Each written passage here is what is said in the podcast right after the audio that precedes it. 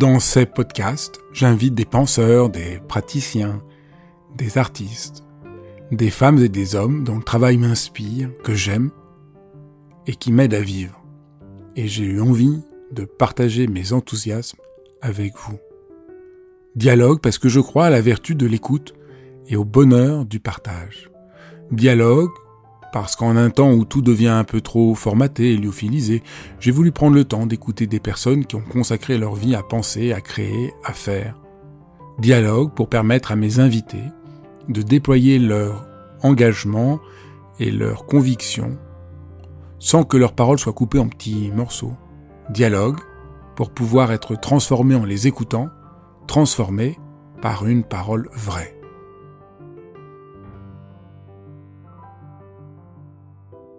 Si vous êtes là, vous m'écoutez, c'est que la spiritualité, ça vous intéresse, mais sans doute, c'est un peu flou. Pour la plupart d'entre nous, qu'est-ce que veut dire spirituel? Le mot est employé tellement à tort et à travers. Qu'est-ce que c'est pour de bon? Le livre de Jean-Luc Géribonne dont on va parler dans cet épisode de dialogue, c'est l'un des livres les plus extraordinaires que j'ai lu de ma vie sur ce qu'est la spiritualité. C'est un livre qui m'a euh, complètement euh, éclairé, euh, bouleversé, et vous allez voir à quel point Jean-Luc Géribonne est un penseur complètement libre, original, qui sort complètement des sentiers battus, tout ce que j'adore. Bonjour Jean-Luc. Bonjour. Ton livre est plein de surprises ou d'éclairages complètement étonnants qui nous aident à voir les choses complètement euh, autrement. On se dit, mais oui, bien sûr. Et une des premières distinctions que ton livre fait, c'est entre euh, les préceptes de sagesse et la liberté de la spiritualité, est-ce que tu peux euh, expliquer cette, différence qui est peu faite et qui est en même temps complètement simple et lumineuse? Elle est fondamentale hein, pour moi. Et, bon, je ne l'ai pas compris tout de suite non plus, parce que je respecte la sagesse, mais euh, je pense que la spiritualité n'est pas donatrice de préceptes, contrairement à la sagesse. Elle ne répond pas directement à la question comment dois-je vivre? Elle change l'individu elle change le sujet. Euh, son, objectif, son objet, c'est pas le contenu de la vie, c'est celui qui la vit. Euh, elle, apprend à vivre, à aborder la vie à partir d'un autre lieu, à partir d'un autre point de vue. Et, c'est la pratique spirituelle, pour moi, consiste à passer du, lieu à partir duquel on aborde la vie dans la vie ordinaire à un autre euh, qui donne un autre regard sur les choses. À partir de ce nouveau regard, la façon euh, dont on doit vivre d'une manière ou d'une autre se pose d'elle-même autrement. Alors c'est pour ça que du coup ça fait des ça fait un changement de perspective complet voilà. puisque du coup tout peut devenir spirituel.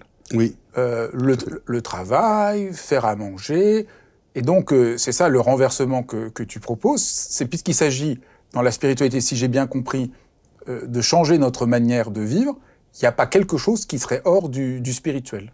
Je pense que tu as tout à fait raison, c'est exactement ça. Rien n'est en dehors du spirituel. Ce n'est pas en fait une discipline, c'est un regard, c'est une, c'est une façon. Ce n'est pas un domaine spécifique, c'est une façon de considérer tous les domaines. Ça, ça me paraît être très important il n'y a pas d'activité plus spirituelle euh, que les autres. Euh, toute activité peut être une sorte d'appareil avec lequel on capte euh, l'essence de la vie. et c'est ça l'objectif de la spiritualité. Autrement dit, de la même façon que c'est pour ça qu'à la fin, je, je, pense, je pense que l'une des choses qui permet le mieux comprendre ça, quand on est en dehors de ça, c'est l'esthétique. Quand, quand Duchamp euh, euh, décrète qu'une roue de bicyclette, c'est un objet d'art, euh, il montre que l'art, c'est un regard. L'art, c'est un regard. Si je, décrète que c'est un objet d'art, je vois autrement la roue de bicyclette et elle finit par le devenir. Bien, pour moi, la spiritualité est de cet ordre-là. C'est un registre qui est de cet ordre-là. Donc ce n'est pas quelque chose, d'où la vanité des questions, quelle philosophie est-ce, quelle, sagesse est-ce, etc. C'est comme si on se demandait, euh, est-ce que, est-ce que la, la spiritu, est-ce que l'esthétique c'est plutôt la peinture, plutôt la musique, ça n'a pas de sens, voilà. C'est donc c'est pour ça que tu, tu montres que l'art floral, euh, qui est une discipline au Japon, les arts martiaux, mais aussi l'expérience intérieure de Georges Bataille ou des expériences spirituelles au sein des différentes religions sont tout autant spirituelles, alors que pour nous, on a tendance à faire des distinctions. Spirituel, c'est peut-être lié au religieux, et puis euh, il y a le profane. Et donc toi, tu montres au fond qu'il y a une unité de, toutes ces, de tous ces, chemins. Tout à fait. Et, je pense que ça, c'est une des choses que nous apprend, que nous apprennent plutôt, il me semble, hein, les traditions orientales. Alors, on a la version occidentale de ça, c'est euh, à l'intérieur du domaine religieux, c'est justement cette idée que Dieu est partout et que tout peut être euh, divin et que tout peut être euh, voilà objet de objet religieux. Mais effectivement, dans ces conditions-là, c'est lié euh, en Occident, c'est lié à Dieu. Dans les traditions orientales, il y a il y a la possibilité d'accéder à un lieu de vie et aussi un lieu de réflexion qui est au, c'est pas qu'elle abolit la, distinction entre la théorie et la pratique, c'est qu'elle est au-delà de cette distinction. Ça, ça me paraît très important et pour moi incroyablement lumineux. C'est-à-dire que euh, en Occident, ça paraîtrait absurde pour beaucoup de gens que dans un que dans un même livre ou dans une même pensée, il soit question de Heidegger et de faire la vaisselle. Bon, euh, quand on a pratiqué un peu le zen, le tantra, euh, toutes ces formes-là, ou d'autres formes de spiritualité, on comprend qu'il y a rien ne s'oppose à ça. Hein. et dans, la, et dans, la, et dans la, la les, traditions euh, chinoises et japonaises, il y a, il y a une figure, d'ailleurs dont j'ai oublié le nom, peu importe, enfin qui est, qui est un, compagnon du fameux poète Han Shan, et qu'on montre toujours avec un balai.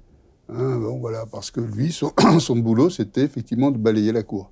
Eh bien, il peut devenir de la même façon Han Shan qui est poète, qu'un autre qui est moine, qu'un autre qui est un homme politique, enfin proche de l'empereur, etc. Il peut devenir quelqu'un qui avance sur le chemin spirituel. Ça me paraît très important. Moi, ça a changé mon rapport à, profondément, hein, mon rapport à, à que j'avais à l'opposition théorie-pratique, choses élevées, choses basses, etc. Donc c'est très important puisque c'est peut-être les deux grandes mécompréhensions que tu, donc, que tu lèves. La spiritualité n'est pas identifié aux religieux. La spiritualité n'est pas un truc où on est barré, on quitte euh, le quotidien pour des trucs un peu contraires, c'est entrer dans notre vie. Alors qu'est-ce que c'est euh, la spiritualité? Une des premières approches, tu dis que c'est apprendre à jouir de la vie et qu'on ne le sait pas. Oui, alors là, tu arrives au cœur, au, cœur, je peux dire, si je puis dire, du problème. Alors, effectivement, moi, j'y suis entré en partie. Il y a eu plusieurs chemins, mais j'y suis aussi entré comme ça. C'est-à-dire que je me suis aperçu très tôt dans ma vie que la vie, c'était euh, à la fois ce qui devrait être le centre de nos préoccupations, et pourtant ce qu'on laisse partir, gaspiller, en se plaignant sans cesse que le temps passe trop vite, etc. Bon, plein de traits communes. Hein. Euh, euh, on est toujours projeté vers l'avenir. Montaigne en parle. Pascal en parle dans un, texte absolument admirable et très connu. Euh, donc, encore une fois, c'est quelque chose qui appartient, je dirais presque, à la, sagesse commune.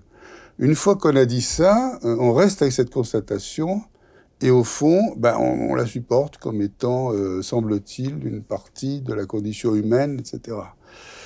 Et, donc, ce sentiment que la vie nous échappe sans que nous ayons pu véritablement jouir, c'est que quelque chose manque, que quelque chose manque toujours à l'instant pour être l'instant avec un grand euh, manque à l'autre pour être au fond celui qui nous comblerait, manque à la situation pour être la situation dont on rêvait.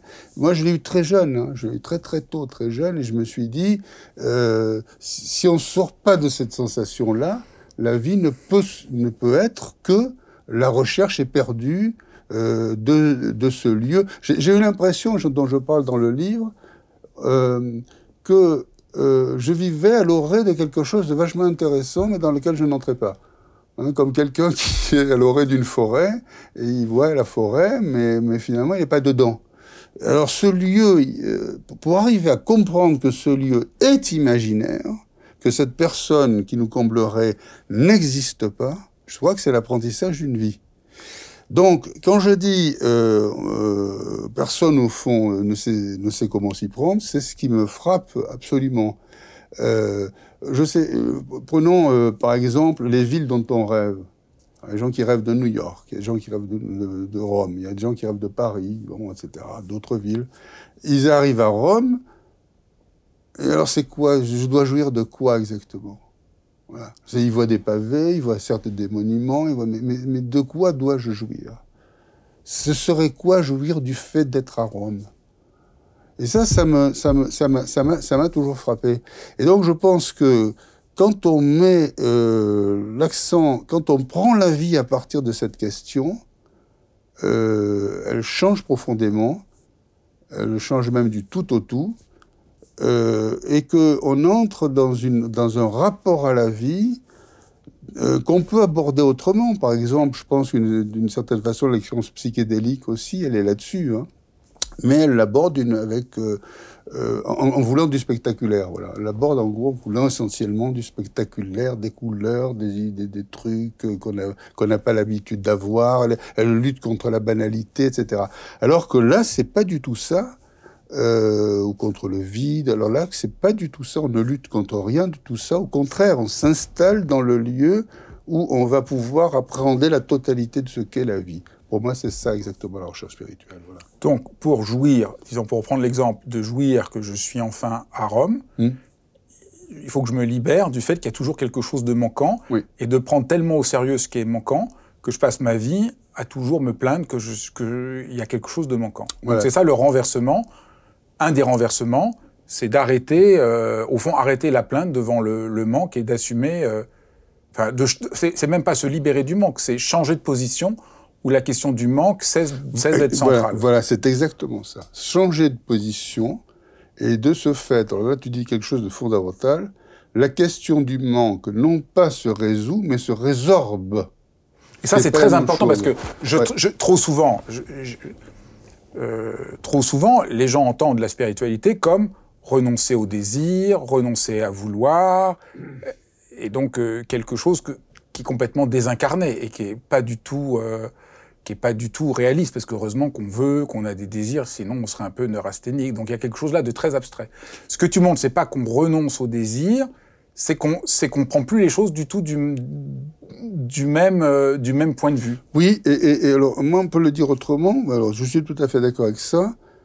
Euh, il s'agit évidemment pas de renoncer au désir, ça je suis tout à fait d'accord avec toi, c'est une vision euh, bah, qu'on trouve chez les ascètes en gros, qui me paraît être une impasse, une impasse dangereuse. Il s'agit de voir que sous cette frénésie du désir, il y a du vide. Il y a la volonté désespérée de combler un vide. Et il s'agit de décider de ne plus vouloir combler ce vide. De comprendre quelque part que ce vide, il est au cœur de la vie. Il est central dans la vie. Moi, je l'ai, éprouvé bien des fois. Euh, il, y a une, il y a une version tragique de ce vide qui est la dépression. hein. La dépression, c'est ce vide s'installe, les choses perdent leur sens. Bon.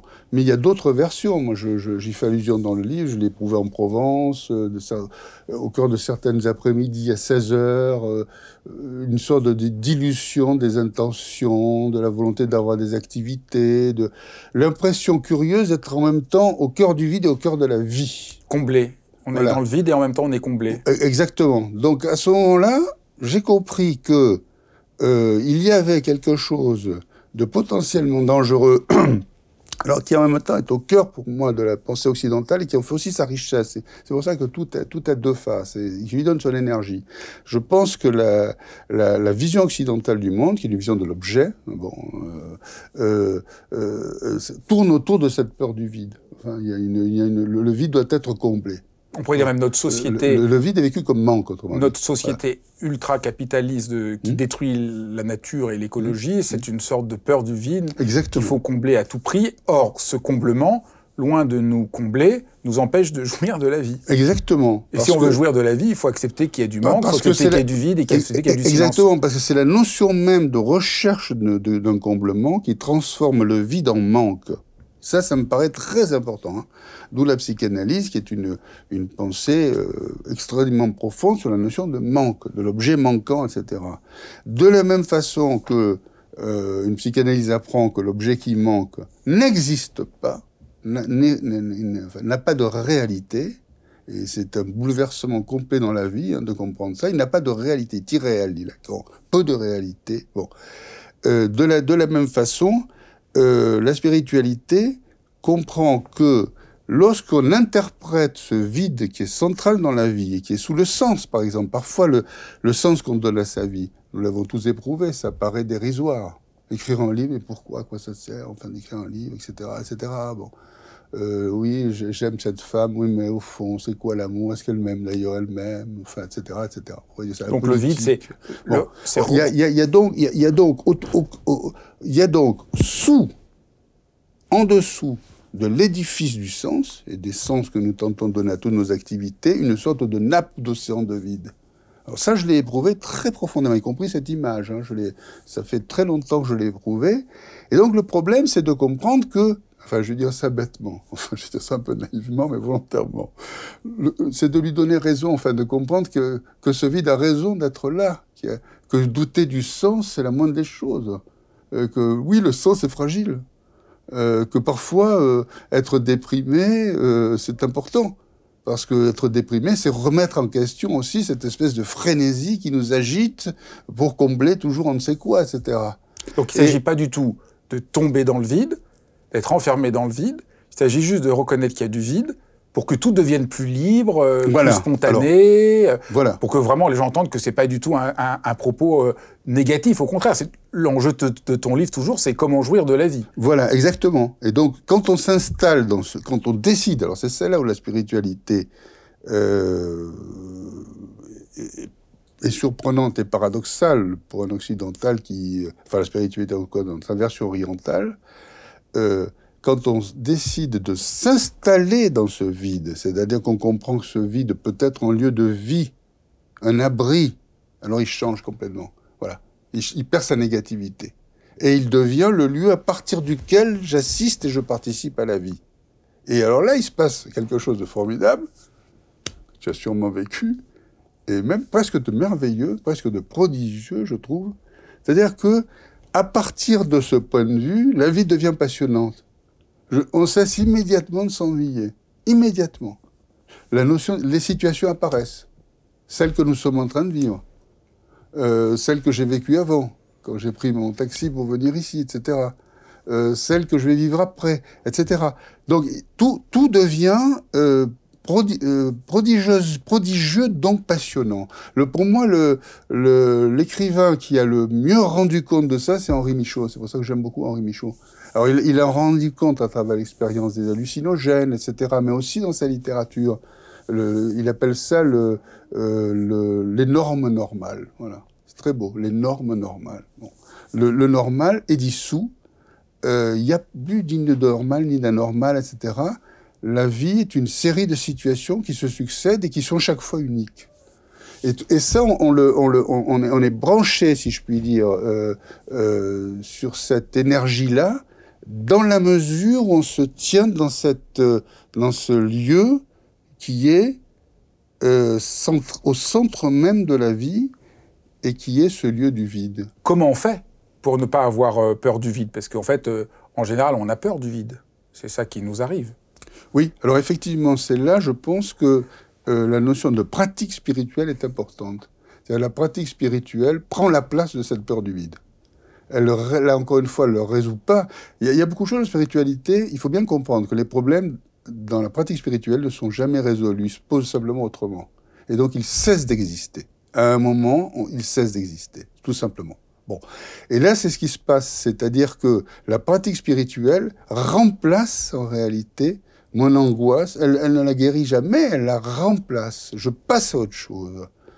Et, et, je et donc ce lieu, grâce aux diverses pratiques spirituelles, ce lieu qui était potentiellement angoissant parce que quelque chose manque, et manque toujours, euh, cesse de l'être parce qu'on s'aperçoit que rien ne manque, que euh, nous n'avons, en dehors de ce que nous avons décidé euh, d'accepter que ça manquerait. Voilà, pour le dire de manière un peu compliquée. Qu'est-ce que tu... Donc, par exemple, prenons, euh, quels sont les exemples que tu donnerais de discipline spirituelle Bon, la méditation assise, par exemple, Zazen en est une, mais il y en a, il y en a bon, c'est la plus connue. Ouais, peut-être on peut dire, dire deux mots, parce que dans la méditation assise, ce qu'on fait, c'est qu'on voit qu'on n'a pas de raison de s'inquiéter du silence, qu'il se passe rien, et on découvre peu à peu que c'est passionnant, Voilà. qu'on se, re- qu'on se renoue avec la vie, voilà.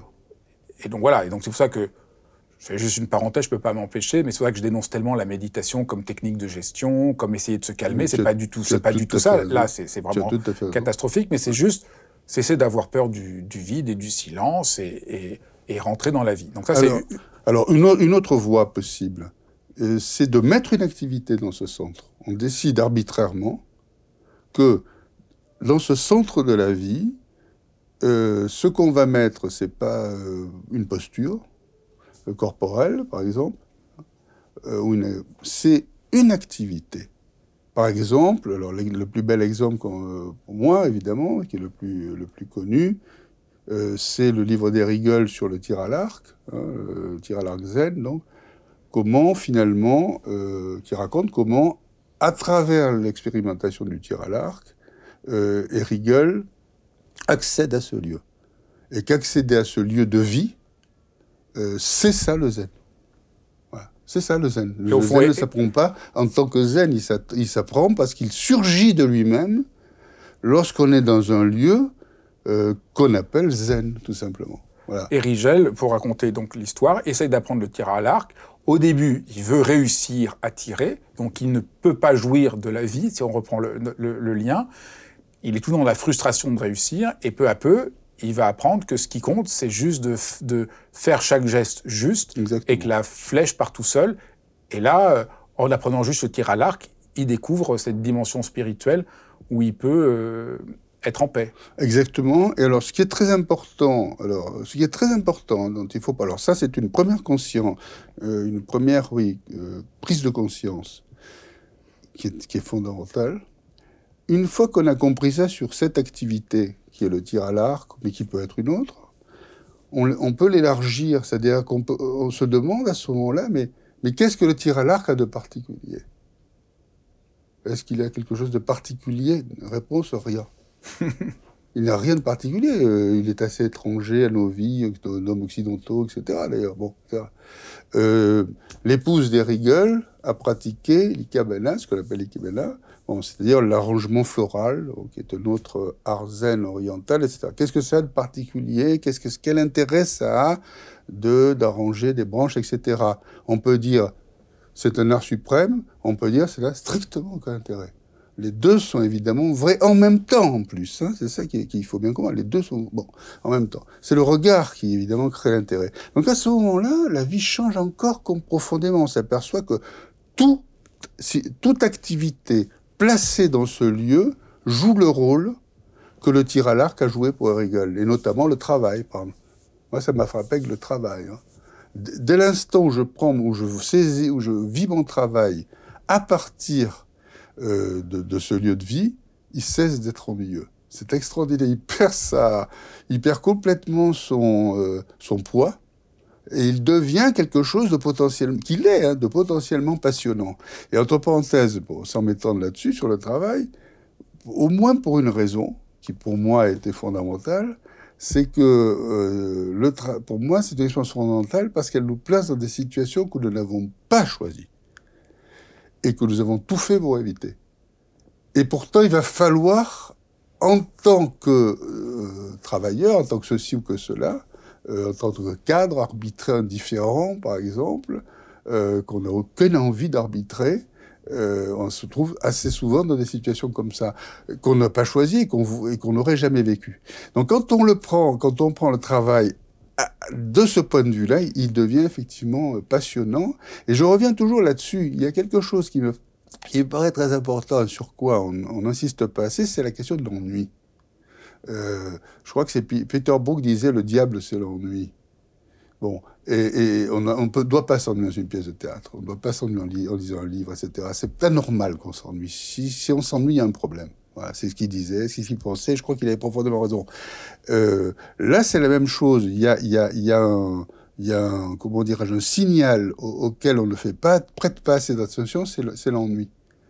On s'aperçoit que quand on prend la vie à partir de ce lieu, on ne s'ennuie plus. Et ne serait-ce que ça, euh, je trouve que c'est une chose formidable. Est-ce que tu peux décrire sur le travail, donc on doit faire des choses qu'on n'a pas envie de faire dans le travail, en quoi ça c'est une chance pour changer de lieu? Parce que, euh, par définition, je suis dérangé de mes habitudes et, et, et, et ma vision de la vie euh, étroite dans laquelle je me suis placé moi-même, ou par exemple, voilà, par exemple, euh, j'ai peur de Dupont. Voilà, j'ai peur de Dupont. Voilà, parce que Dupont me fait peur. Or, il se trouve que Dupont est en, est en conflit avec Durand. Et il se trouve, mais Dupont peut être mon subordonné. On peut avoir peur de ses subordonnés. C'est même assez courant. Hein. Bon. Voilà. Et, donc, en fait, euh, euh, je suis obligé d'arbitrer leurs différents. Oh non, c'est la première fois, euh, image comme ça, enfin, c'est le premier exemple qui me vient à l'esprit. Eh bien, parce que j'arbitre ce différent, euh, ma peur de Dupont disparaît. Et si ma peur de Dupont disparaît, ma vision du monde disparaît, change, parce que ma vision du monde travail change. Voilà. Voilà un exemple de, où le travail par la contrainte euh, qu'il représente, cette contrainte que nous fuyons, qui est souvent difficile à vivre, il faut le reconnaître, etc. Mais, mais la contrainte a, a, cet énorme avantage qu'elle nous place dans une situation que nous n'avions pas choisie et que donc nous n'aurions jamais connue sans le travail. Et de les connaître ouvre notre vision du monde.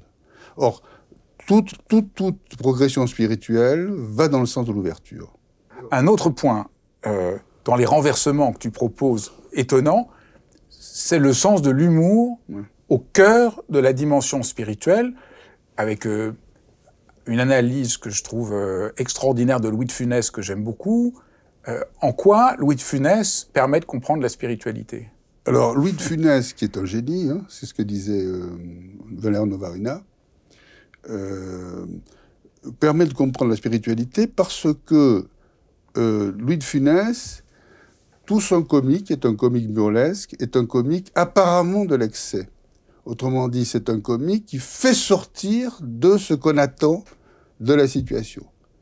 Euh, lorsque la scène à laquelle je pense, qui est d'ailleurs très très connue, qui est une scène d'anthologie, elle est dans Oscar notamment, où, euh, bon, euh, il y a toute une histoire très compliquée, évidemment je ne le raconterai pas, qui est très compliquée, mais euh, dans laquelle tout se passe comme il faut pas. Bon, euh, il perd, il, voilà.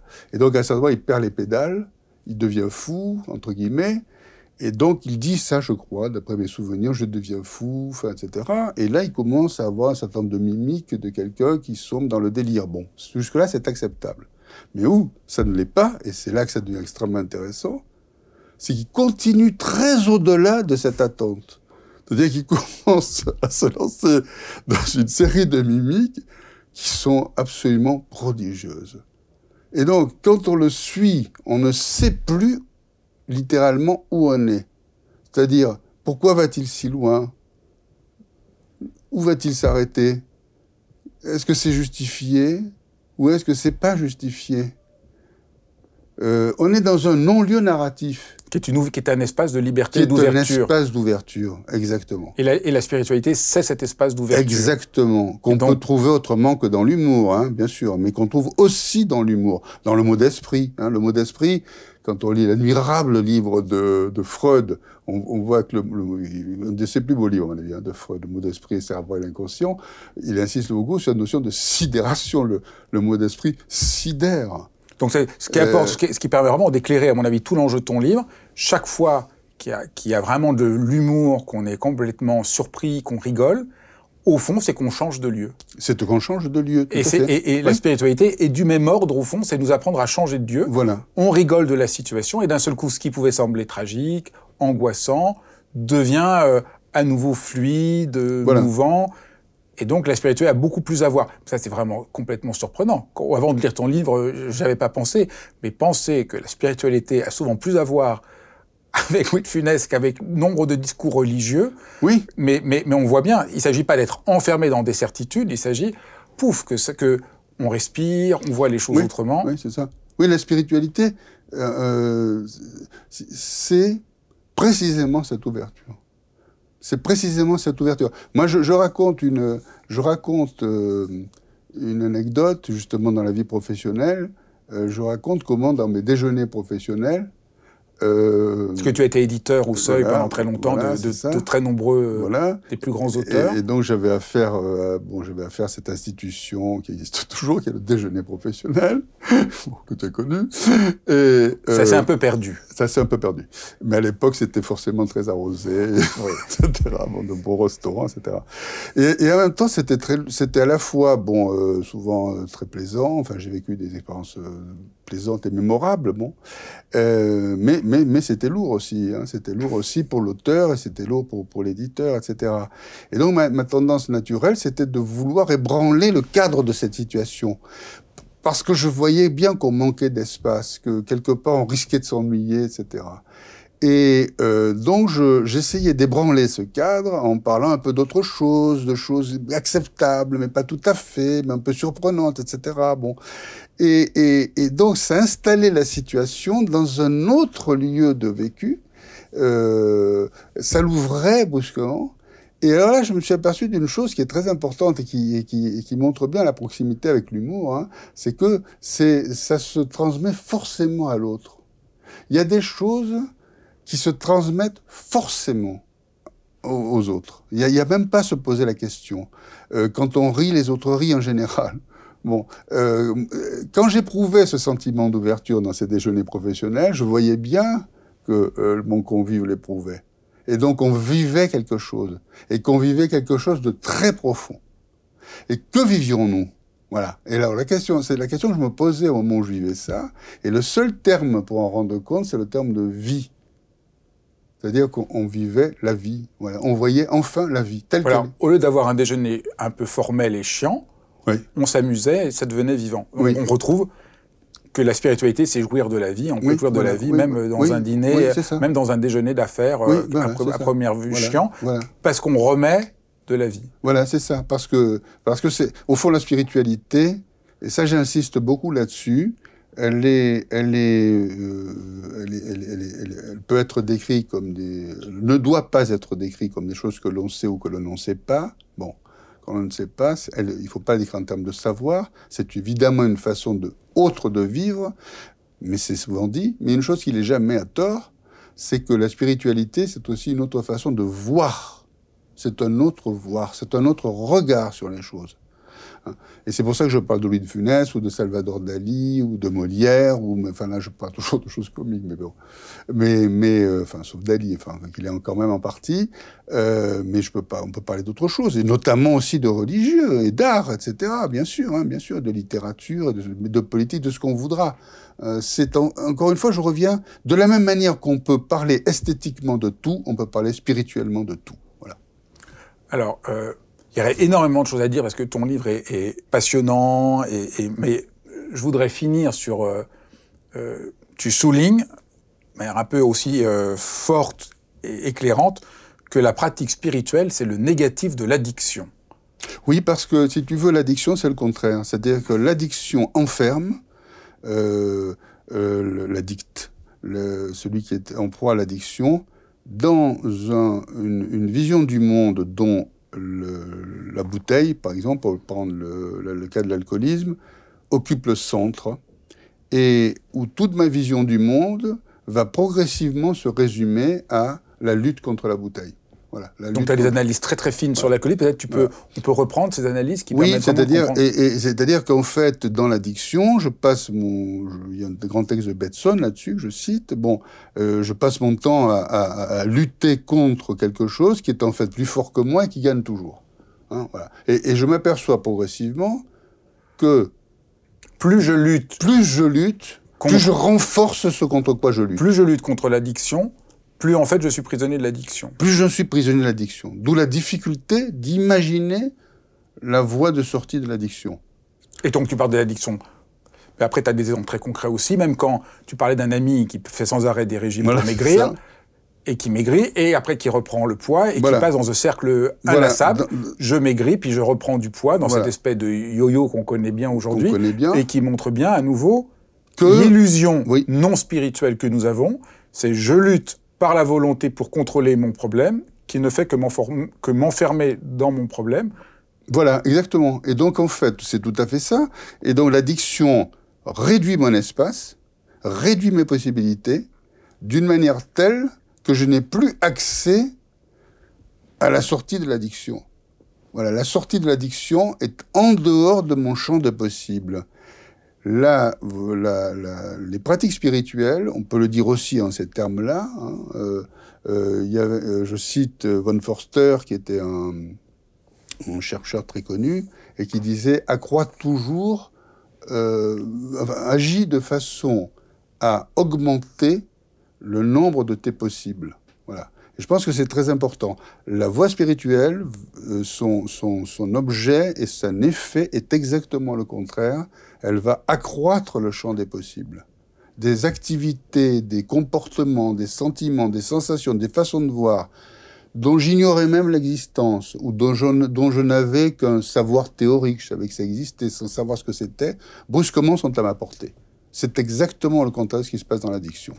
Voilà. Ça défait ce jeu de la lutte qui entretient l'objet euh, contre lequel on lutte. Parce que donc du coup, le passage hors de l'alcoolisme, pour reprendre tous les donc tous les tout ce qu'on connaît aujourd'hui, c'est de sortir de l'alternative.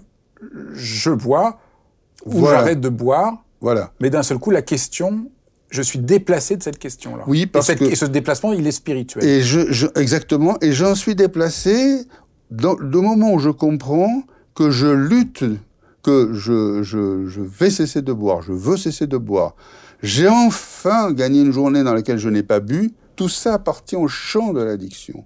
Non seulement faisant cela, je n'en suis pas sorti, mais j'y suis resté, et je l'ai même étendu à ça précisément. Autrement dit, la sobriété à laquelle j'accède en tant qu'alcoolique n'a aucun rapport avec la sobriété du sobre. Le sobre passe pas sa vie à se demander s'il boit un verre d'alcool ou pas.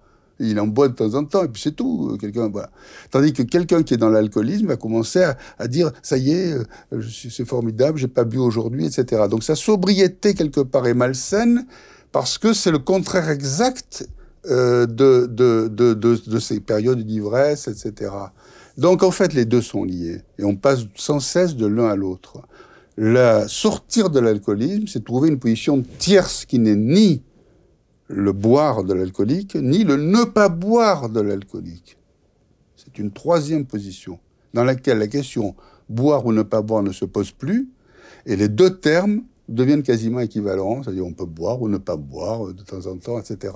C'est donc changer de vision du monde. Ce changement de vision du monde ne peut pas se faire par définition par la volonté simple qu'on a quand on est alcoolique, parce que ce qu'il s'agit d'atteindre n'est pas dans le champ des possibles qu'on a. Par exemple, l'alcoolique, il, passe sa vie à se prouver, à essayer de se prouver qu'il n'est pas alcoolique.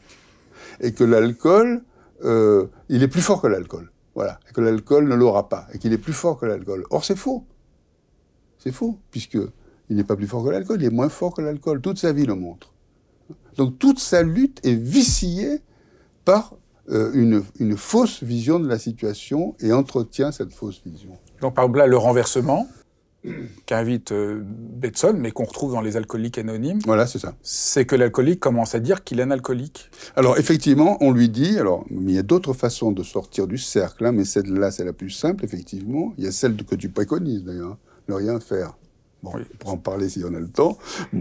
Très important pour moi. Bon, euh, mais dans le cas effectivement de, de, de l'alcoolisme et des alcooliques anonymes, on lui dit la seule chose qu'on lui avait jamais dite. C'est très important ça. Jamais. Il n'avait entendu de personne, et surtout pas des, des conseilleurs qui l'entourent, des gens bien pensants, des gens qui essaient de l'aider d'ailleurs, avec beaucoup de bonne foi souvent. La seule chose que personne ne lui avait dit, c'est alcoolique tu es et alcoolique tu resteras. Et alors ça, cette chose terrible, hein, quand même, terrible, hein, pour quelqu'un qui, qui lutte contre ça, c'est ça qui, qui, qui, fait accéder à autre chose. Parce, qu'on est, parce que du coup... D'une certaine manière, on pourrait dire, d'une certaine mmh. manière, hein, je m'avance, pas tout à fait ce qu'il mais je crois qu'on peut le dire, euh, il on, on, on, cesse, comme objectif de ce... De ce, de ce on passe d'un objectif qui était il faut qu'il cesse d'être alcoolique il faut qu'il ne soit plus alcoolique, à un objectif qui devient il faut qu'il soit un alcoolique qui ne boit pas. Voilà. Voilà. Aussi paradoxal que cela paraisse. Et ça, ça change tout. Oui, c'est libérateur. Ouais. Parce que, au le, voilà, je, je suis libéré de la culpabilité Voilà. et, du, et de la bataille. Et de la lutte, etc. Et donc, mais là, on parle de ça parce que c'est. Ce, ce qui veut dire, entre parenthèses, moi, mais ce qui veut dire une chose sur laquelle Trungpa insiste beaucoup, pas pour l'alcoolisme, mais pour Ça veut dire qu'il faut qu'il comprenne que l'alcool, c'est une chose très sérieuse, contrairement à ce qu'on lui dit et ce qu'il croyait. Très sérieuse. Et qu'il joue quelque chose de très important. Que quelque part, il doit être respecté en tant que tel. Que si c'est construit de cette façon-là, ce que montre la psychanalyse souvent avec, avec la névrose d'ailleurs, hein, c'est que la névrose, quelque part, doit être respectée. La névrose, c'est ce que le patient a fait de mieux pour arriver à vivre. Alors ça le fait souffrir, ça a des tas d'inconvénients, euh, mais c'est tout ce qu'il a trouvé. Voilà. Donc c'est très respectable. Et alors à partir de ce moment-là, je pense que le rapport avec le symptôme, avec ce qui va mal dans la vie, la dépression, c'est très respectable. Parce qu'on sort- on coupe déjà la culpabilité, Oui. la lutte infinie. Oui, exactement. On commence à accueillir les choses. et là, Voilà, il y a le exactement. déplacement. Ce qui est vraiment important que, que les gens qui nous écoutent comprennent, c'est que on par- on parle ici de l'alcoolisme comme exemple, mais au fond, c'est- notre vie est comme ça. On est tous pris euh, par des addictions, des obsessions, des frustrations. Et je parle tu parles de cet exemple pour montrer, voilà, justement, que, que, cet accrochement qui nous, qui nous, qui nous défait, détruit, la spiritualité, c'est nous, c'est nous libérer de ça. Oui, je crois, oui, profondément. Je crois profondément, c'est pour ça que je crois, moi, hein, mais là je prends mes responsabilités, tout le monde ne serait pas d'accord avec moi, mais je crois que les, les voies ascétiques euh, sont des impasses pour moi. Parce qu'ils font que renforcer le problème. Exactement. On reste, ils veulent lutter Voilà. contre le problème au lieu de changer de lieu. Voilà, Et exactement. au fond, c'est ça, être ascétique ou être dans une forme de, Voilà. de, de je sais pas comment dire, de débauche. Ouais, dans les deux exactement, cas, exactement. on n'a pas, on, on ne sait pas jouir comme il faut de la vie. Exactement. Et, exactement. euh, et au fond, ton livre, c'est Quelque part, la, la secte, c'est comme s'ils prenaient pas au sérieux la sexualité. Tu vois ce que je veux dire? Or, c'est très sérieux, la sexualité. C'est très important, bien sûr. Voilà. Donc, elle mérite d'être respectée et donc pratiquée, je dirais. Voilà. Ah, écoute, merci beaucoup. J'espère que ça donnera envie à tout le monde de- d'apprendre grâce à toi à jouir de la vie et faire les déplacements pour, euh, pour ça. Parce que je, trouve- je trouve que c'est un très beau euh, projet. Merci beaucoup. Merci à toi. Merci d'avoir suivi cet épisode de Dialogue. N'hésitez pas à mettre des pouces, des étoiles, mettre des commentaires, partager. C'est vraiment euh, toujours très précieux. Je vous dis à très bientôt pour un nouvel épisode de Dialogue.